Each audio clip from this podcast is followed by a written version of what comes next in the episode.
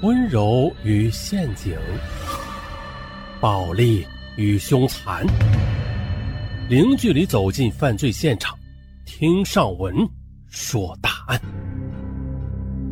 本节目由喜马拉雅独家播出。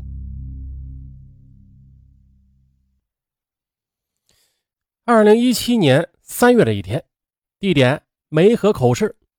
人们的朋友圈里被一条寻人启事给刷屏了，说小董失踪了。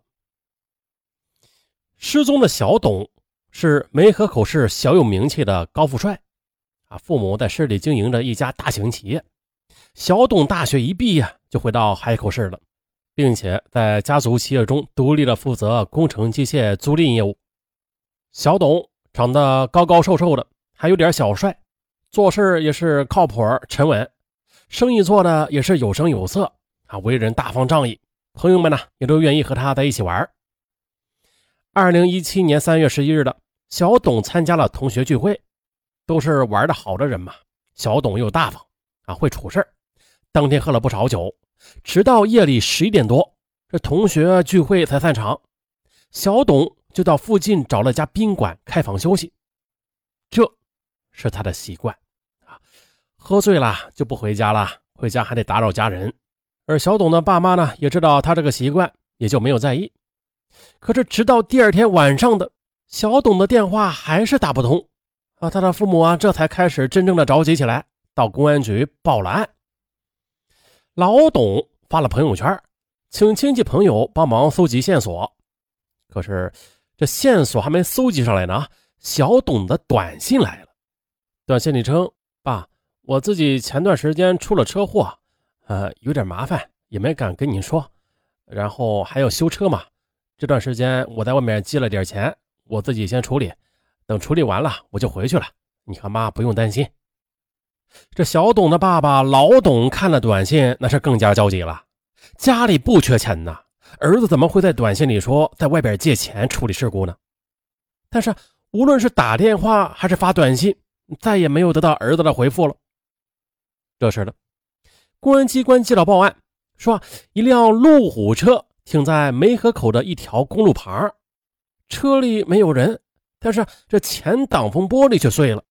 公安机关接警之后呢，连忙赶往郊区，发现了这辆路虎车是停在路边，车身完整，在副驾驶座位上啊，还发现了一些微量的血迹，而这辆车正是小董这一时间段开的。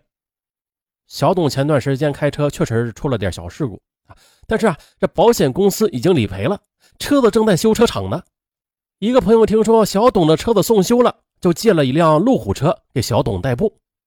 小董为人负责靠谱啊，他不可能把朋友的车就这样随便的停在路边的，然后不打一声招呼，这人就没了。由此可见，小董一定是遇到了某些不平常的事儿。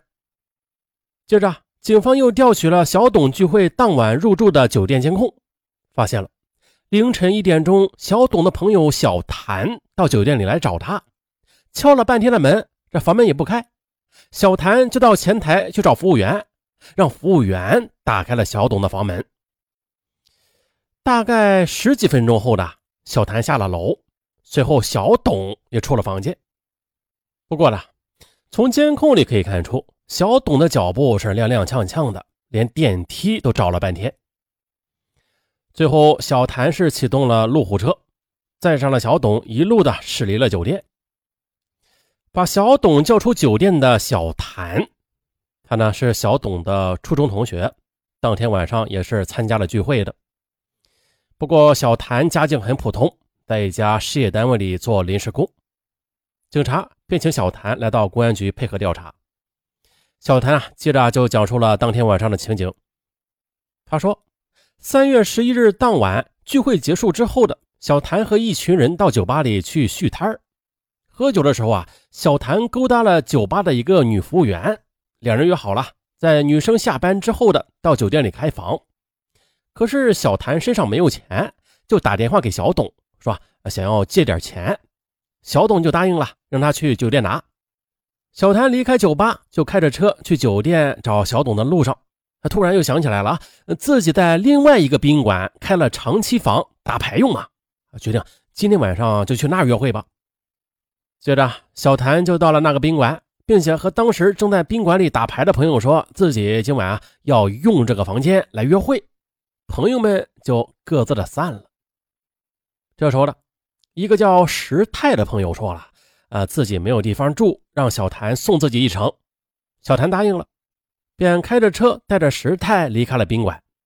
可路上，小谭又想起来了：“啊，不对啊，应该先请女孩吃顿宵夜啊，这才开房的啊，这是规矩啊。可是自己连吃宵夜的钱都没有啊，觉得还是先去小董那里去拿点钱吧。”石泰还是想不出自己要去哪儿，小谭就把自己的车借给了石泰啊，自己打车去了小董的宾馆。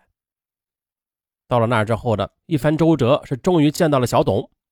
小董一看这身上只有三百块钱的现金，啊，就说啊，呃，要是不够用啊，我就去 ATM 机上取点钱。小谭就答应了，二人便离开了酒店，又开着车到了彩虹桥，发现这石泰还停在那儿呢，他就叫上石泰上车聊了一会儿。可是小谭惦记着自己刚约会的姑娘呢。啊，就回到车上和姑娘继续发微信，可是发着发着就睡着了。等醒来的时候，已经不见了石泰和小董。其实石泰和小董不算是朋友，只是认识。啊，他呢，并且有盗抢的前科，坐过牢，社会关系很复杂。小董不怎么和他来往的。如果说是石泰绑架了小董，也不是不可能。警方接着又调取了沿途的监控录像，发现了凌晨两点多的，在梅河口的一个高速卡口，警方找到了那辆路虎车，监控影像很清晰，副驾驶坐的正是小董，但是已经被五花大绑了，这驾驶座的人则戴着口罩，看不清面貌。警方调取路虎车停靠位置附近的监控录像，发现了当天上午十点钟，路虎车驶过来。停在路边，可随即呢，一辆出租车从后边驶了过来，并且在路虎边上停靠，又从路虎车的副驾驶上下来一个男子，上了出租车，离开了。这时呢，从马路的对面又有一辆出租车掉头过来，停靠在了路虎边上，从路虎车上又下来一个男子，上了出租车，也随即离开了。警方啊，又找来了这两位出租车司机师傅。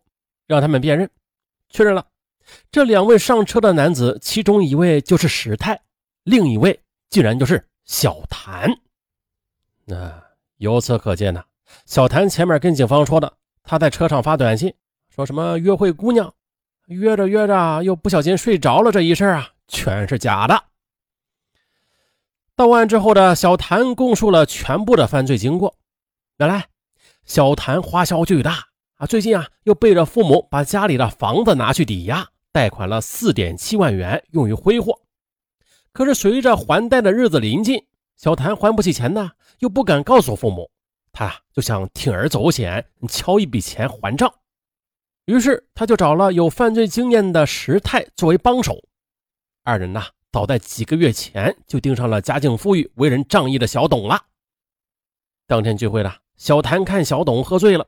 觉得时机一到，就找了个借口从酒吧溜走，又以借钱的名义将小董从酒店里骗出来。到了第二天早上呢，他们又威逼小董打电话给自己的司机，啊，让司机啊把一台挖掘机拖到东风县，他们呢想在那里把挖掘机卖掉来换钱。也就是这个电话打完之后的，二人就杀害了小董，并且把他的尸体埋在了山上。所谓的兄弟，不过如此。这兄弟的兄，他是兄弟的兄啊，还是凶手的凶啊？那大家在此啊，也只能感叹一声：小董交友不慎。这年轻人都喜欢玩，喜欢到处结交新朋友啊，越热闹越好，是吧？玩嘛。啊，不过啊，这人心隔肚皮啊，交友需谨慎。说到交友，上面又想起一句话来。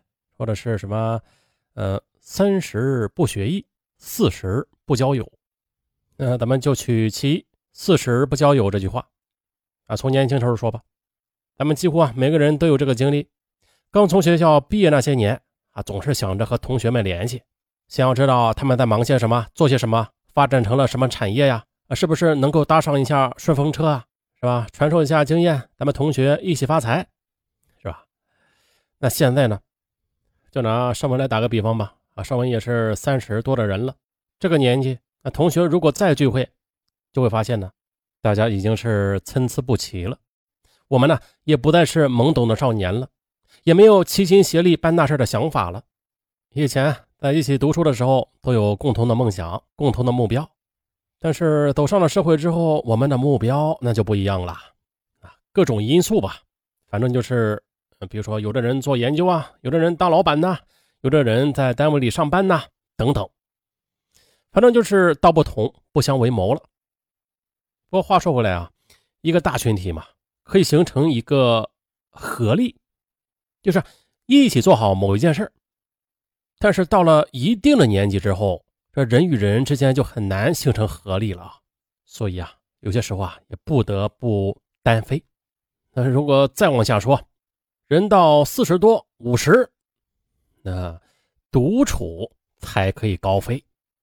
如果你和别人交往太多，在这个年纪反而会被别人牵绊着啊，甚至啊牵着鼻子走。说到这儿有点跑题了啊，上文还早到五十呢啊，可以交朋友，不过。交友真的需要谨慎，在此也衷心的希望，嗯，各位刚刚踏入社会的年轻人们能够早日的成熟起来。交友过程中擦亮双眼，不要去结交一些单纯的酒肉朋友，百害而无一利。好了，本案就到这儿。